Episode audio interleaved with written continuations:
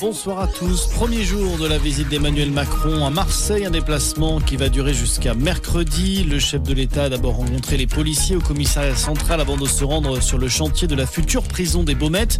Venu lancer l'acte 2 du plan Marseille en grand mis en place en 2021, le président de la République a également annoncé de nouveaux moyens pour lutter contre l'insécurité et le trafic de drogue.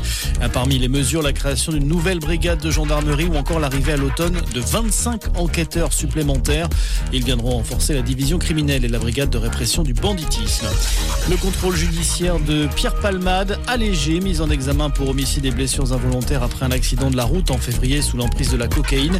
L'humoriste n'a plus l'obligation de se rendre au CHU de Bordeaux où il était hospitalisé depuis fin avril. Il doit désormais fixer sa résidence dans un lieu déterminé avec interdiction de quitter la Nouvelle-Aquitaine.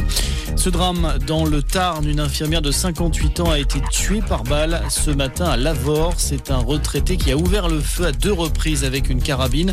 Les circonstances sont encore floues. Transporté dans un état grave vers le CHU de Rangueil à Toulouse, la victime est décédée des suites de ses blessures. Dans le reste de l'actualité à l'étranger, sa prise de parole était très attendue. Vladimir Poutine est apparu aujourd'hui dans une vidéo publiée par le Kremlin. Le président russe n'a fait aucun commentaire, aucune allusion à la tentative de soulèvement militaire du groupe armé Wagner ce week-end. Lors de son discours face caméra, il a évoqué les défis qui attendent son pays sans possibilité de savoir quand cet enregistrement avait été fait. Et puis toujours à l'étranger, l'Australie s'empare de la lutte contre les fake news. Un projet de loi prévoit des amendes de plusieurs milliards de dollars pour les géants de la tech s'ils ne luttent pas contre la désinformation.